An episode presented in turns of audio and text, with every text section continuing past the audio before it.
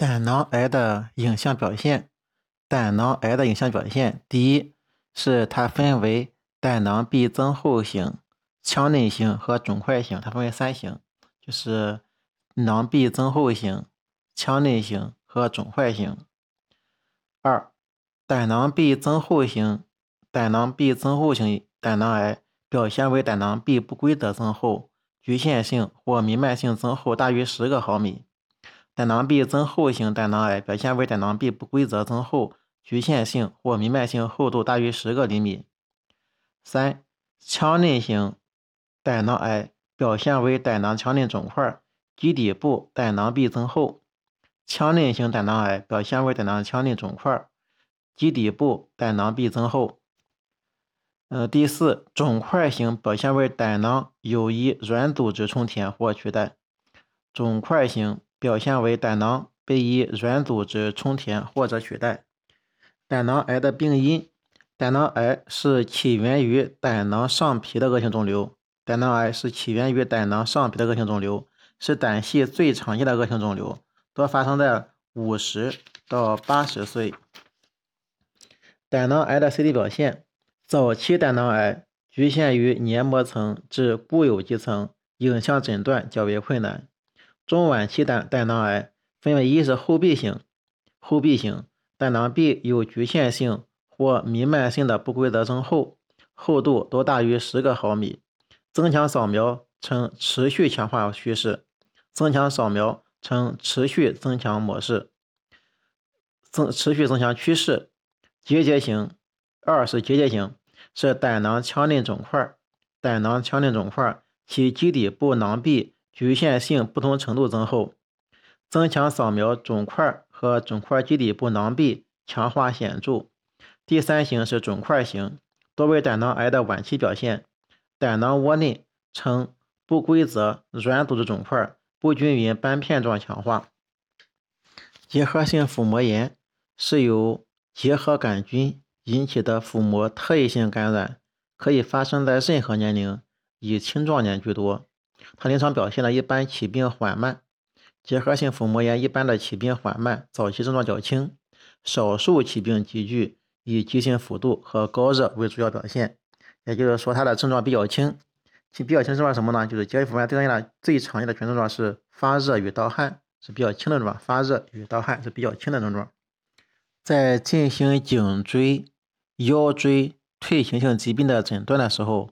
应当需要观察黄韧带有没有肥厚，黄韧带肥厚的标准是大于五个毫米，黄韧带肥厚的标准是大于五个毫米。关于关节正常的影像表现，在关节间隙的正常影像表现，关节间隙在 X 线平片上表现为两个骨性关节面之间的透亮间隙，关节间隙在 X 线平片上表现为。两个骨性关节面之间的透亮腔隙，包括关节软骨、潜在的关节腔及少量滑液的投影。它包括关节软骨、潜在的关节腔及少量的滑液的投影。儿童因为喉软骨没有完全骨化，在 X 线和 CT 上关节间隙呢比成人要宽。随着骨化的进行呢，它关节就是变窄的。呃，关节囊、韧带、关节盘在 X 线上不能分辨。关节囊、韧带、关节盘在 X 线上不能不能分辨。嗯，外伤有骨髓水肿，应激反应有骨髓水肿，反射性交感神经营养不良有骨髓水肿，一过性骨质疏松也有骨质水肿，但是再生障碍性贫血没有骨髓水肿，就是有骨髓水肿病变有外伤，有应激反应。有反射性交感神经营养不良，有一过性的骨质疏松，但是再生障碍性贫血是没有骨髓水肿的。原发性脊髓栓系综合征的表现是脊髓低位。原发性脊髓栓系综合征的表现是脊髓低位。原发性脊髓栓系综合征的表现是脊髓低位。关于化脓性关节炎。化脓性关节炎的病因多为金黄色葡萄球菌感染，多为金黄色葡萄球菌感染经血型感染滑膜或者骨髓炎侵犯关节所致。所以说，它的概念是由化脓性关节炎是由细菌感染滑膜引起，细菌感染滑膜引起，可以发生于任何年龄，多见于髋、膝、踝等承重关节，常见于髋、膝、踝等承重节承重关节。单发常为临近关节的骨骼干骺端化脓性骨髓炎累积，嗯，钙化软骨板继发侵犯关节。X 线平片的发病早期，X 线平片的发病早期可见关节囊和周围软组织肿胀。X 线平片上早期呢可以见到关节囊和周围软组织肿胀，关节间隙轻度增宽。局部骨质疏松，早些时候有渗液嘛，所以说这关节囊周围组肿胀，关节间隙是轻度增宽的，局部呢有骨疏松。第二，随着病程发展，关节间隙很快就变窄，这个过程用周来计算。出现软骨下的骨质破坏，以承重面为明显。随着破坏灶扩大，可以出现大块骨质破坏和死骨。关节结构破坏严重时。可以发生病理性骨折或关节脱位，儿童还可引起骨骺分离骨折。第四点，晚期多出现骨性强直，周围组织也可以出现钙化。脊柱结核，脊柱结核多由结核菌血型感染而来。结核脊柱结核呢，多是结核菌血型感染而来，为结核累积骨关节中最常见的。就脊柱结核、结核性脊柱炎是结核累积骨关节中最常见的，发病部位以腰椎最多。发病部位以腰椎最多，临床主要表现疼痛，临床表现主要疼痛、脊柱运动障碍和弯曲畸形、冷脓肿和窦道形成、脊髓受累等现象。X 线表现主要征象是椎间隙狭窄或消失。X 线的主要征象是椎间隙狭窄或者消失，椎体边缘骨质破坏。嗯，由于椎体骨质破坏，椎体塌陷引起脊柱后凸侧弯畸形等。椎间盘破坏的时候，椎间隙变窄消失，相邻椎体融合。椎旁软组织肿胀范围，椎旁的软组织肿胀范围。往往大于骨质破坏的阶段。腰椎结核的脓肿，腰椎结核的脓液流注可形成腰大肌脓肿。腰椎结核的脓液流注可形成，嗯，腰大肌脓肿，表现为腰大肌轮廓不清，呈弧形突出。胸椎结核椎旁脓肿表现为胸椎两旁梭形软组织肿胀影。颈椎结核形成咽后壁脓肿。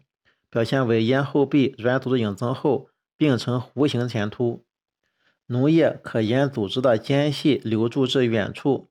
最典型的表现是腰椎结核的腰大肌脓肿，沿腰大肌流注至髂窝，形成髂窝脓肿，甚至可下行至大腿内侧及膝关节的背侧。嗯，松指骨坏死呢，可以形成沙粒状的小死骨。嗯。椎体转移瘤需要注意鉴别点，就是椎体转移瘤。椎体转移瘤呢，是以局限性骨质破坏为主，很少累及椎间盘，就是转移瘤呀，很少累及关节盘。嗯，患儿男性八岁，呃，症状有头痛、呕吐、步态不稳。八岁的男性头痛、呕吐、步态不稳。磁共振显示小脑隐部三乘四厘米的肿块。T1 呈等低信号。T2 呈等高信号，DWI 呈高信号，增强扫描呈明显均匀强化，考虑是髓母细胞瘤。六十三岁的男性，右侧肢体肌力弱，CT 显示左额叶有一二点五厘米乘四厘米的混杂密度区，花环样强化，中线右移位，最大可能就星形细胞瘤，胶质母细胞瘤。恶性的胶质母细恶性的星形细胞瘤，就胶质母细胞瘤。患者男性，六三岁，右侧肢体肌力弱。嗯，CT 是右左额叶顶有一2.5乘4厘米的混杂密度区，呈花环样强化，中线右一位，这可能就是胶质母细胞瘤。就是关于间变性星形细胞瘤，它的强化呢，就说如果说间变性星形细胞瘤它出现环形强化，很可能会演变成胶质母细胞瘤。所以说六三四这俩呈花环样强化，就提示胶质母细胞瘤。嗯，就是它的强化是灶性片状强化，如果出现环状，就容易演变成胶质母细胞瘤。说明胶质母细胞瘤是容易呈环形强化的。嗯，间变性星形细胞瘤在磁共振上呢，DWI 呈等信号，ADC 是高信号，说明它的扩散呢是不受限。DWI 呈等信号，ADC 高信号，它不扩散不受限。嗯，增强扫描呢，就是 T 望增强呈局灶性片状强化。这个弥漫性星形细胞瘤，它是星形细胞起源的原发性颅内肿瘤分化好，生长缓慢，呈浸润性。弥漫性星形细胞瘤分化好，生长缓慢，它的嗯扩散特点也是等或稍高信号，ADC 呈高信号，等或稍高 DWI。